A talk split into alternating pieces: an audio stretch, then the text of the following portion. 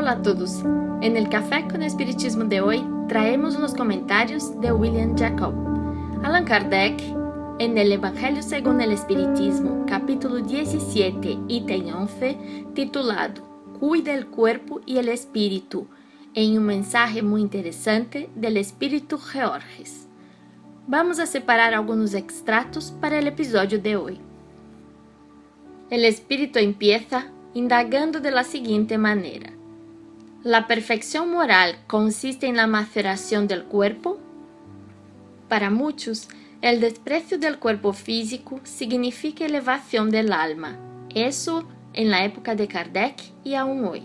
Algunos nada hacen para mantener el cuerpo saludable e incluso en casos de enfermedad los hay que ignoran los avisos y recomendaciones para la restauración de la salud. Estos, cuando son indagados, llegan a decir que aquellos que se preocupan con la salud del cuerpo no tienen fe en Dios y en los espíritus, o porque tienen miedo de morir. Podemos observar en el otro extremo aquellos que ignoran el lado espiritual y cuidan excesivamente del cuerpo físico. Pasan horas y horas adorándose a sí mismos y nunca disponen de tiempo para reflexionar sobre su verdadera esencia y en su propia transformación moral. Después de todo, creen que la muerte del cuerpo es el fin de vida y por eso debemos aprovecharla al máximo. Ambos comportamientos son engañosos. Pero entonces, ¿qué es lo que defiende el espiritismo? ¿Debemos cuidar del cuerpo o del alma?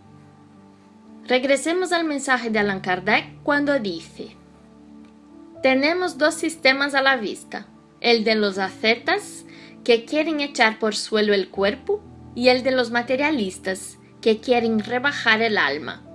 Dos violencias que casi tan insensata es la una como la otra.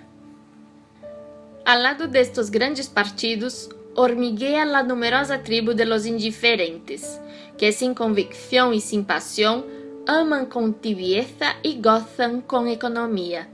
¿Dónde está, pues, la prudencia? ¿Dónde está, pues, la ciencia de vivir? En ninguna parte. Y este gran problema quedaría enteramente por resolver si el espiritismo no viniese en ayuda de los investigadores para demostrarles las relaciones que existen entre el cuerpo y el alma y para decirles que, puesto que son necesarios el uno como la otra, es preciso cuidarlos a los dos. Ama pues vuestra alma, pero cuida también el cuerpo, instrumento del alma Desconocer las necesidades que están indicadas por la misma naturaleza es desconocer la ley de Dios.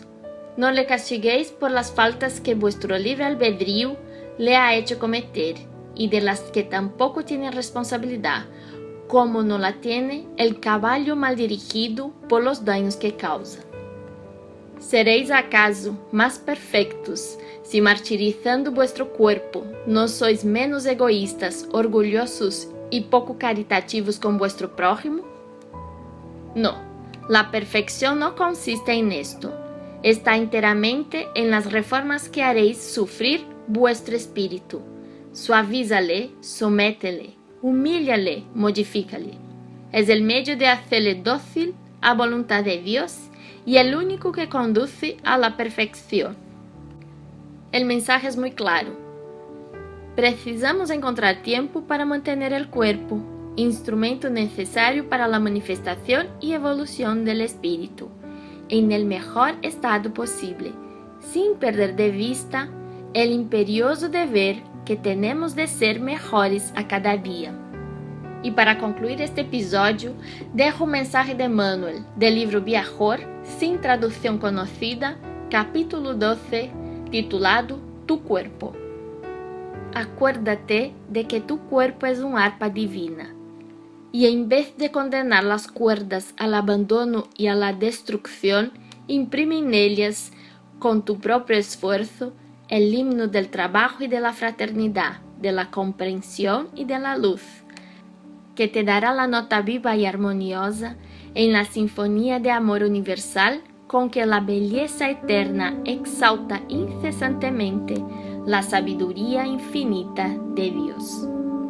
Mucha paz y hasta el próximo episodio de Café con Espiritismo.